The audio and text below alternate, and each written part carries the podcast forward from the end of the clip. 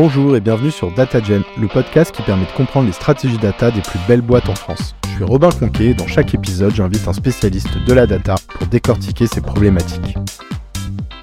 Tu as besoin de toutes ces compétences-là, tu as besoin que l'organisation mature, mais, mais c'est un rythme qui est, qui est pas du tout habituel pour l'organisation. Tu as un nouveau métier qui apparaît normalement tous les X années, et là, d'un seul coup, en deux ans, tu fais apparaître 4, 5, 6 nouveaux métiers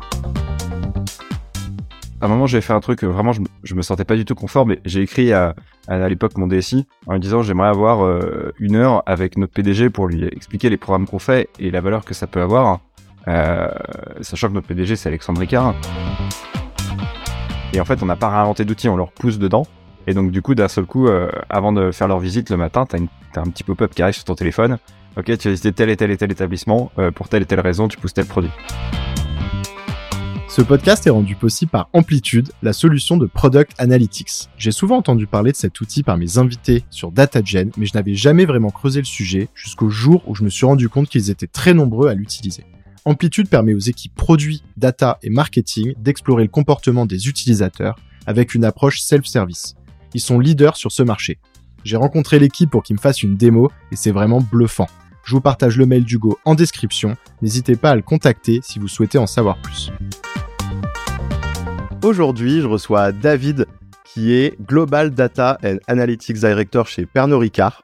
Et on va parler donc euh, de son parcours, euh, de ses chantiers, mais aussi de ses principaux challenges. Hello David, ça va? Salut Robin, merci, ça va. Tu peux nous en dire un peu plus justement sur Pernod Ricard pour commencer et, peut-être un peu sur son, son contexte data? Mmh euh, Nous, on est le deuxième plus grand groupe de vins spiritueux au monde donc évidemment le premier français. On a euh, des marques euh, iconiques dans le monde, euh, comme Jepson, Absolute, qui sont connues partout, puis des marques un peu plus locales comme, comme le Ricard par exemple en France, qui est très bien connu. Aujourd'hui, on a à peu près 130 en data sur un groupe de 19 000 employés, qui est assez conséquent, mais on n'a qu'une seule équipe groupe sur la sur la data. Comment tu t'es retrouvé donc Global Data Analytics Director chez Pernod Ricard euh, alors moi, je te disais, ça fait une dizaine d'années, j'aurais jamais cru rester aussi longtemps dans une euh, dans une société, mais euh, je m'y retrouve vachement sur le côté entrepreneur, sur le côté convivial, qui sont vraiment les deux grosses valeurs en fait qu'on pousse. Moi, au début, j'étais plutôt arrivé en, tant que gestion de projet. Après, j'ai fait de la BI, qui est le bon cousin euh, de la data science. et c'est en en 2015, on a monté une première plateforme, on a commencé les premiers cas, un peu comme un data lab, comme tu pouvais voir à cette époque-là, avec beaucoup de choses très bien techniquement, mais avec des grosses difficultés de passage à l'échelle. C'est en 2020 où on a voulu se focaliser sur euh, trois gros programmes en se disant, OK, la data science, on pourra en faire partout, mais on va en faire que sur euh, trois cas précis, dont je te parlerai après. Du coup, ça a vachement permis de faire le focus. Et moi, on m'a, mon, notre CDO, notre Chief Digital Officer, est venu me voir en me disant, bah, vas-y, j'ai besoin de quelqu'un pour monter l'équipe et pour faire en sorte que ça dure dans le temps. Ce qui était hyper motivant, sachant qu'on avait très très peu de monde à la base et qu'on avait une grosse croissance à, à. Peut-être j'en profite pour euh, me risquer à une, petite définition de ce qu'est un, un data lab parce que c'est vrai qu'on n'en a pas tant parler que ça sur le podcast, parce que c'est une structure qui est pas forcément appelée comme ça dans les scale-up euh, avec lesquels mmh. j'interagis souvent.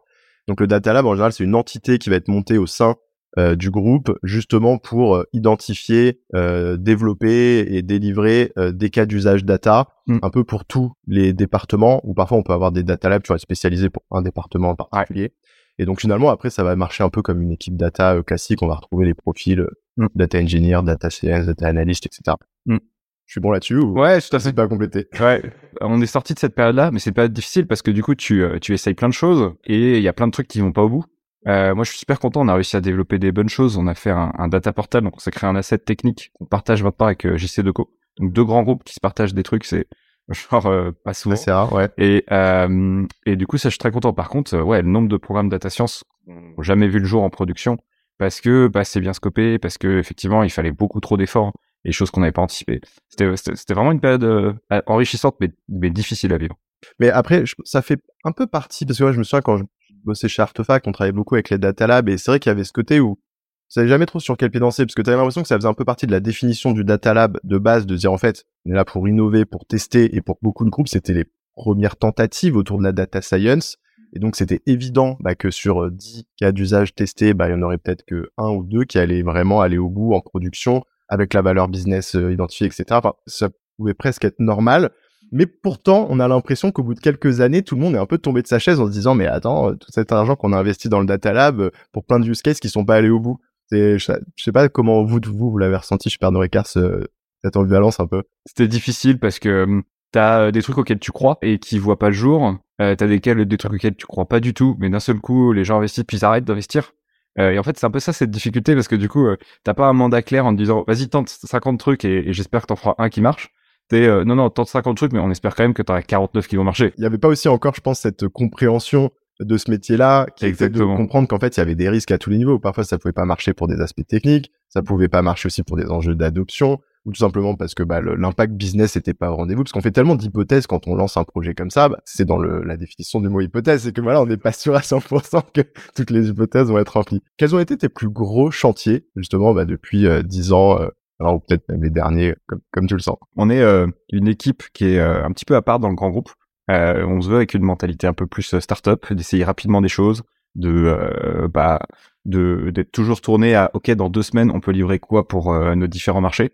Euh, qui est une philosophie un peu particulière parce que du coup tu fais tu crées de la dette de temps en temps. De temps en temps tu vas la corriger. Du coup tu essayes effectivement des, petits cas et et et et donc du coup de créer cette nouvelle équipe dans le grand groupe Wow, ça a été un énorme défi. Déjà d'expliquer ce que c'était que la data science à une société qui fait des vins spiritueux pas simple, les différents métiers qui la composent, euh, au début de l'aventure, là, il y a deux ans et demi, je me rappelle à chaque fois, j'étais là, bon, alors il va falloir que j'explique ce que c'est qu'un machine learning engineer à mon boss et aux autres, parce que là, j'ai ramené data scientist et data analyst il y a trois semaines, c'est bon, on a eu un peu de temps, mais on en a vraiment besoin de ces profils-là.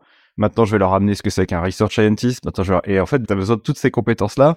Tu as besoin que euh, l'organisation mature, mais, mais c'est un rythme qui est, qui est pas du tout habituel pour l'organisation. Tu as un nouveau métier qui apparaît normalement tous les X années. Et là, d'un seul coup, en deux ans, tu fais apparaître 4, 5, 6 nouveaux métiers dont tu as besoin, et au final ça passe, mais tu as, en particulier le, rythme d'explication et d'adoption de, la société est, hyper difficile. Par contre, je suis content parce qu'on a été vachement suivi. C'est-à-dire que à la fois notre département euh, ressources humaines a compris ce qu'on a voulu faire, ils ont mis à disposition des gens pour nous aider à recruter, qui connaissaient le digital, donc euh, qui débarquaient pas de nulle part euh, sur ces nouveaux métiers. On a eu euh, le département finance qui a compris aussi et a été plus flexible que d'habitude sur des questions budgétaires. On a eu notre comité de direction qui suit nos programmes, donc on a eu on avait quand même vachement d'aide. Par mmh. contre, on a eu d'autre côté énormément de pression par nos marchés pour dire ok, moi je le veux tout de suite, euh, l'analyse, je veux tout de suite le, les recommandations de budget. Et ça, c'est intéressant ce point, euh, ce sponsoring global qui fait vraiment euh, bah, l'ensemble de l'organisation était on board pour euh, accompagner voilà cette vision de se développer sur la data ce qu'on appelle le sponsoring, peut-être pour les gens qui nous écoutent et qui connaissent pas forcément le terme, c'est d'avoir vraiment des supports en général assez haut placés dans l'entreprise qui vont bah, appuyer euh, ces décisions euh, bah, pour avoir les budgets, pour que les décisions soient prises plus rapidement, etc. Donc ça peut être, ça peut remonter jusqu'au CEO parfois hein, sur un sujet aussi stratégique que la data, mais ça peut aussi être le, COMEX. Toi, comment tu l'as senti? À partir de quel moment tu t'es dit, ok, maintenant on a vraiment là un, un go euh, de la part de, des bonnes personnes? Est-ce que justement ça remontait à des premiers wins que vous avez eu lors de l'époque Data Lab? Est-ce que c'est juste qu'il y a quelques personnes à des rôles d'exec qui en fait sont très évangélisés, peut-être venant d'autres boîtes ou même dans leur propre boîte, mais avec une vraie appétence data? Est-ce que c'est ça fait partie de ce travail que vous vous avez dû faire d'aller convaincre avec un bâton de pèlerin tous les départements à part un Genre ouais, si tu devais marquer un peu le moment où tu as senti ok là il y a le vent qui commence à souffler et et on y va quoi. À un moment, j'ai fait un truc vraiment, je me, me sentais pas du tout confort, mais j'ai écrit à, à, l'époque mon DSI en lui disant j'aimerais avoir euh, une heure avec notre PDG pour lui expliquer les programmes qu'on fait et la valeur que ça peut avoir, sachant que notre PDG c'est Alexandre Ricard. Euh, J'imagine qu'il a plein de choses à faire, donc pour moi c'était vraiment pas du tout naturel de faire ça. Mais euh, j'avais vu dans la presse qu'il parlait d'un des programmes et euh, je voulais justement lui expliquer un peu plus le fond pour qu'il comprenne et que du coup il nous dise s'il fallait aller à droite ou à gauche. Et j'étais super surpris. Mon, mon CEO de l'époque est venu me voir en me disant non non mais tu vas pas le prendre une heure, on va lui demander une demi-journée. Alors ça sera dans six mois peut-être parce qu'il a un agenda de ministre, mais on va prendre une demi-journée et on va aller lui euh, lui expliquer le programme. Je te suis. Donc du coup moi ça a été déjà un, un, choc hyper positif. Et en plus je lui ai dit bah vas-y, par contre je le fais mais j'embarque toute mon équipe. On va être huit à présenter et, euh, et on va vraiment présenter tout ce qu'on est capable de faire et tout ce qu'on fait aujourd'hui. Et on a eu cette demi-journée. Il a posé énormément de questions, c'était hyper enrichissant. Il est pas venu seul, il est venu avec euh, notre directrice financière, il est venu avec notre directeur des ressources humaines.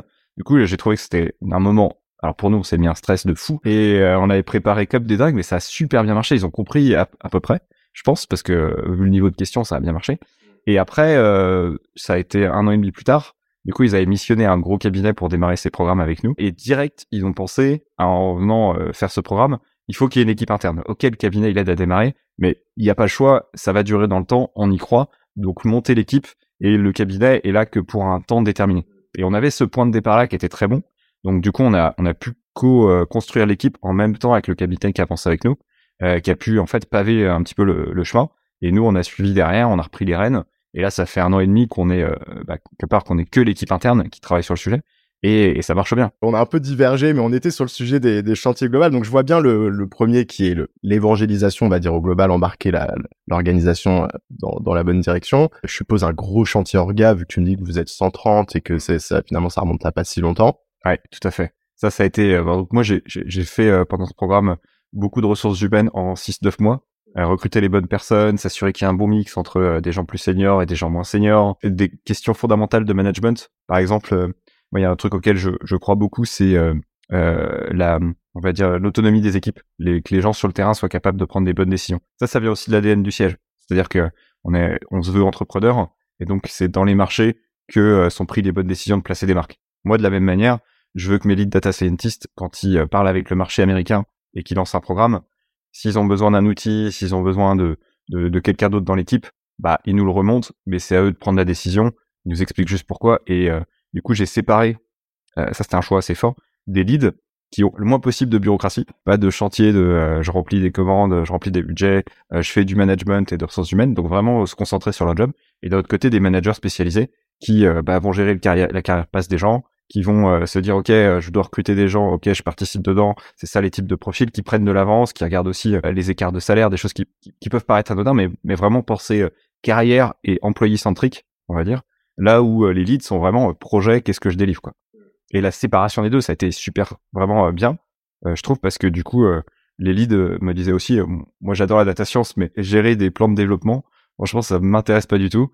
Alors que j'ai trouvé des managers spécialisés avec une vraie fibre humaine, humaine, qui te disent, ah bah moi j'adore, ils ont 20-30 personnes, personnes qui managent, et, et, ça marche bien. Tout à l'heure, tu as parlé aussi d'un autre chantier en lien avec trois programmes bien spécifiques de data science, donc qui est un petit peu, je dirais, la, la V2 du Data Lab. Tu peux nous en dire un peu plus? On a trois programmes qui sont autour du euh, sales et marketing. C'est vraiment le cœur euh, de Pernod Ricard. Euh, il y en a un, c'est sur l'optimisation de nos promotions. Donc on fait des promos toutes les semaines. Nos équipes commerciales vont te mettre une bouteille de, par exemple, de Ricard avec un euro de réduction. et donc à chaque fois, on va se poser est-ce que c'était la bonne façon de faire? Est-ce qu'il y avait d'autres mécaniques promotionnelles? Est-ce qu'on pouvait le faire à une autre saisonnalité? Et puis c'était quoi le retour sur investissement de cette promotion? L'idée, c'est derrière avec nos équipes, on garde les ventes qui sont associées et on se dit ok est-ce que euh, il y avait euh, d'autres scénarios possibles et quel est le retour sur investissement des autres scénarios? C'est un sujet euh, qui est assez complexe en termes de modélisation mais derrière ça on a, développé une interface pour nos commerciaux où ils ont leur calendrier optimisé. Et donc toutes les semaines ils voient toutes les promos et ça leur dit ok si tu fais telle promo tu changes comme ça tu as ton, retour sur investissement calculé et après ils peuvent partir avec ça pour négocier avec les acteurs de la grande distribution et dire ok si on faisait ce changement là toi tu gagnerais tant moi aussi essayons-le. C'est un premier programme, t'en, en avais parlé de, deux additionnels, je crois. Il y en a un autre qui est un peu dans la même euh, lignée, c'est sur l'efficacité marketing. On regarde à chaque fois qu'on a investi un euro euh, sur une marque et euh, par exemple sur Instagram ou sur la télé, on regarde le retour sur investissement qu'on essaye de calculer. Pareil, en prenant nos dépenses, enfin nos dépenses marketing puis nos ventes. Et après, on essaie d'aider les équipes marketing à dire voilà scénario optimal, t'investis tant sur telle marque, sur telle brand, et ça va avoir plus de retour sur investissement.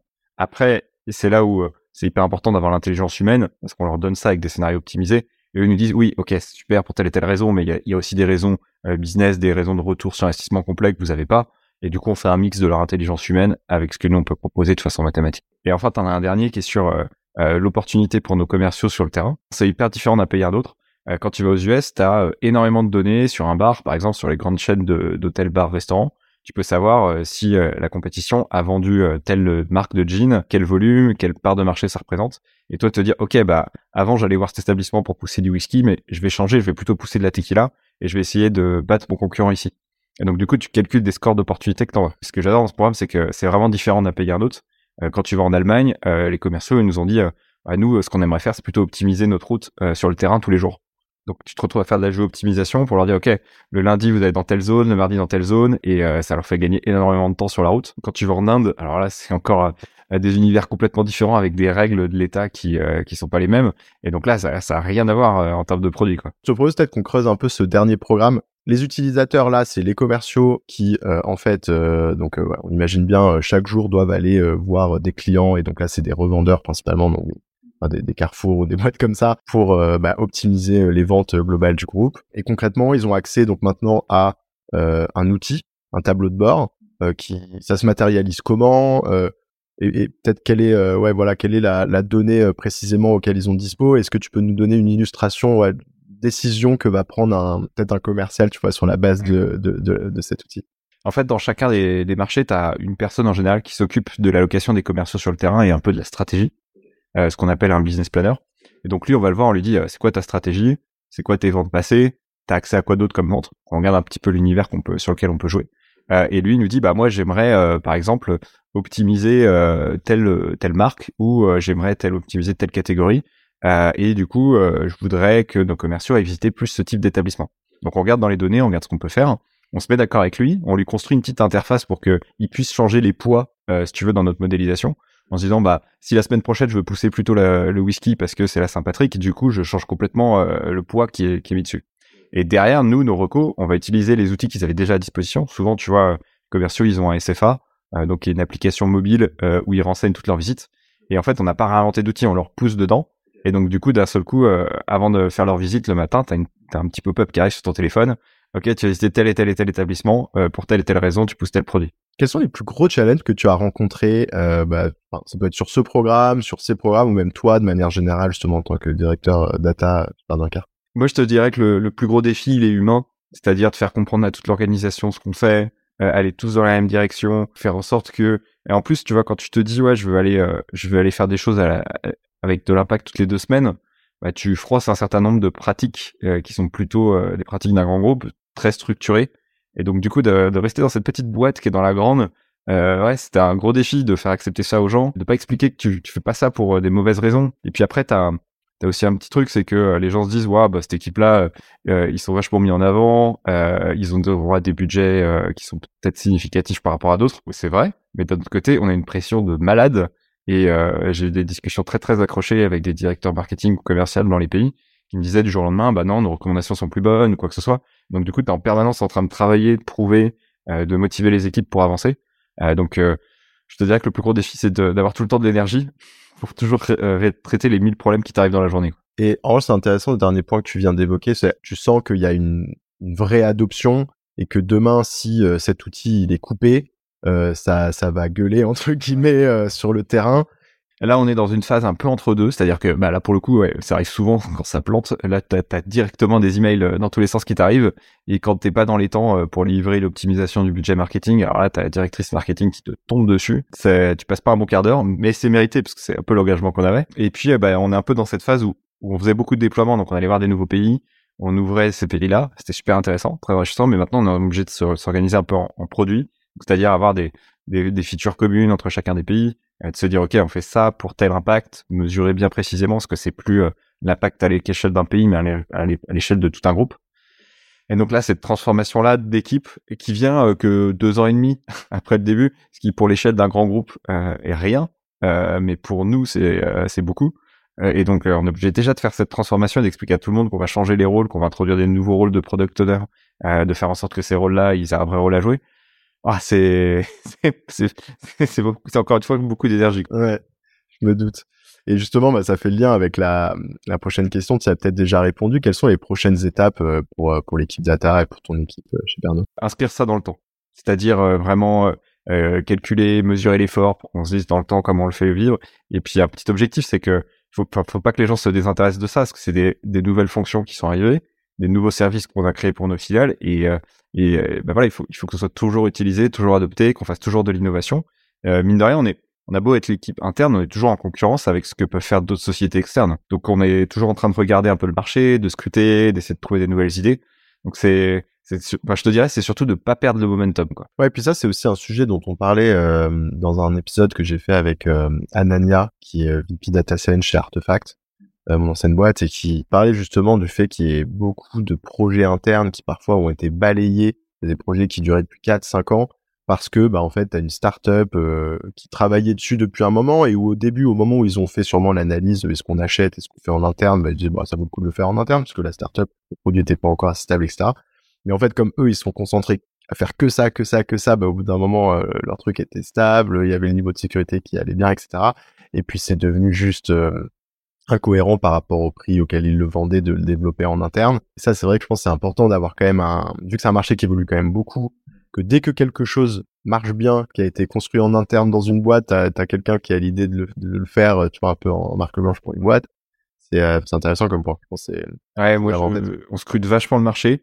Euh, en fait, ce qui fait qu'aujourd'hui, c'est c'est encore très intéressant de faire en interne, c'est que tu euh, euh, tu fais vraiment du ultra spécifique pour les gens pour que ce soit hyper accessible. C'est un peu la difficulté, je trouve, dans l'IA, c'est que euh, si tu fais des trucs génériques, ça intéresse pas les gens. Tu vois, si t'as un effort qui est assez substantiel, tu vois l'exemple des commerciaux, si on leur avait pas poussé euh, les, euh, les, les, euh, les, recommandations directement dans leur autre outil, ils l'auraient jamais regardé. Il faut vraiment que ce soit le plus simple et le plus accessible possible. C'est là où on se positionne et c'est ça qui rend le, le truc pertinent dans, dans, notre groupe. Et puis, je passe le cachet, tu, tu passes au moins euh, dans tout cet effort 30-40% du temps sur de la donnée, à nettoyer de la donnée, à la comprendre. Et ça, peu importe l'outil, tu es obligé de le, le faire. Donc, cet effort-là, même si on achetait le truc du marché, oui, il est, il sera toujours là. Et ça représente en fait l'effort sur le clinique de la donnée et euh, l'adoption doit représenter, je pense, finalement le gros du budget du programme. Exactement. Donc en fait, euh, ouais, ça, ça change pas grand-chose. Donc écoute, euh, David, on arrive sur les dernières questions. L'idée, c'est c'est un peu ambiance question-réponse. Je vais essayer de ne pas trop creuser chaque chaque réponse. Est-ce que tu as une recommandation de contenu à partager à nos auditeurs? Comme que je te disais, je fais beaucoup de management et de gestion humaine. Donc tout ce qui est autour de la il y a une super BD qui peut se trouver sur internet qui est très intéressant pour euh, aider à, en gros à comprendre comment mettre de l'autonomie au sein des équipes. Je m'intéresse aussi beaucoup au design. On a, on a un petit département design euh, sur lequel on essaye vraiment de, de développer. Euh, et donc il y a un, super livre sur la discovery discipline qui a été fait par les fonds, enfin, des gens qui ont travaillé chez Blablacar qui est vraiment bien. Ouais. ça c'est assez cool. Et puis en termes de management, il y a un bouquin aussi qui m'a bien inspiré, c'est celui de Phil Jackson sur, tu sais, l'entraîneur des Chicago Bulls. Ah oui, j'en ai entendu parler, je crois. Et il est assez cool sur euh, la vie d'équipe, euh, comment gérer des stars, euh, comment gérer des dynamiques. Ok. Et ça pas le nom, mais je, sinon je retrouverai, je le mettrai en description. T'inquiète. Ah, j'ai oublié, ouais. Et, juste au début, tu as dit un terme, c'était lacratie. Je suis pas forcément familier. Holacratie. Holacratie. Ouais. Qu'est-ce que c'est? C'est un principe organisationnel. Alors, tu peux regarder plein de trucs sur les organisations de produits, mais au final, ça, c'est un truc vraiment, c'est comment rendre les gens autonomes dans leur métier, comment casser les, les hiérarchies où tu vois des managers qui savent plus du tout ce que font leurs équipes et qui ont perdu complètement le sens de ce qu'ils ont fait. Ça, ça m'a beaucoup inspiré. Euh, un, des trucs que, que tu apprends, par exemple, dans ces méthodes-là, c'est euh, de rendre autonomes les équipes. Et donc, euh, moi, quand je recrute quelqu'un, la première personne qui rencontre, c'est pas moi, c'est euh, quelqu'un de mon équipe qui va me dire, OK, c'est cool, il peut joindre l'équipe. moi, je le valide. Et là, déjà, tu as coché énormément de critères et l'équipe se sent vraiment en ownership de toutes les décisions. quoi. Qu'est-ce que tu aimes dans la data? Moi, ce que j'aime beaucoup, c'est la diversité. Parce que du coup, tu vas un jour traiter un problème technique, un jour te pencher sur un problème business pour comprendre euh, euh, comment tu peux avoir de l'impact, un jour tu vas te poser sur des problèmes humains, un jour tu vas faire du pitch euh, pour vendre un projet, un jour tu vas faire de l'administratif. Enfin, vraiment, tu... enfin, moi je trouve que c'est génial. Quand je vais le matin au bureau, je sais jamais exactement à quoi va ressembler la journée, donc c'est hyper passionnant. Qu'est-ce qui t'a le plus fait progresser? Alors, euh, t'as quelqu'un qui en a parlé dans un de tes podcasts, mais la rencontre avec les autres. Ce qui est génial, c'est que du coup, j'ai plein de métiers différents qui travaillent dans notre équipe. Euh, j'ai des gens vraiment avec des horizons différents et euh, j'apprends à chaque fois d'eux. Donc c'est vraiment super. Euh, moi, j'adore ça. même nos marchés. Du coup, qu'est-ce que c'est que la culture américaine? Euh, je me suis posé la question il y a pas si longtemps que ça. Il y a un, un des data scientists qui me dit, ça se passe à chaque fois pas bien quand on fait un meeting avec eux. dès qu'on fait un débat, les gens ils sont frustrés. Et du coup, arrivé en disant, bah, attends, on va se poser un petit peu. Est-ce que tu connais la culture américaine? Dans la culture américaine, tu fais pas de débat. Euh, c'est le, le plus haut gradé qui décide un peu de comment on se passe. Si tu veux faire un débat, tu le fais en one-one avec quelqu'un. Parce que toi, tu l'as choqué, tu t'en rendais pas compte. Et donc, du coup, c'est ça que je trouve génial, c'est que tu as plein de sujets différents que tu dois aborder. Et enfin, quel est le meilleur conseil qu'on t'ait donné? Moi, c'était il y a, il y a, il y a 5-6 ans, j'avais une mentor dans ma boîte. Euh, qui était en finance, qui était génial. Et à l'époque, euh, si tu veux, j'avais du mal à aller voir aller vers les autres. J'ai un peu le syndrome de l'imposteur. J'ai l'impression de déranger, si tu veux, dans la société en me disant, bon déjà j'ai un peu de budget, je fais de la data, c'est cool, mais voilà. Et euh, du coup un jour elle m'avait vu écrire un email long comme ça pour me présenter auprès d'une collègue. Elle m'a dit tu fais plus jamais ça. Tu vas prendre ton téléphone, tu vas l'appeler et tu vas appeler tout le monde et tu vas aller voir les autres euh, et surtout tu vas leur parler de ce qu'il fait. Je suis sûr que ça les intéresse. Ça a été hyper dur. Je me suis fait violence le premier coup et puis après c'est devenu un peu plus naturel. Mais euh, tu vois de, de, de, vaincre le truc et de se dire je suis pas là, je dérange pas. Ce qu'on fait c'est bien, c'est pour la société. Je suis sûr que ça a un impact. ça ça a été un, bon conseil de me dire vas-y, lance-toi quoi. Excellent.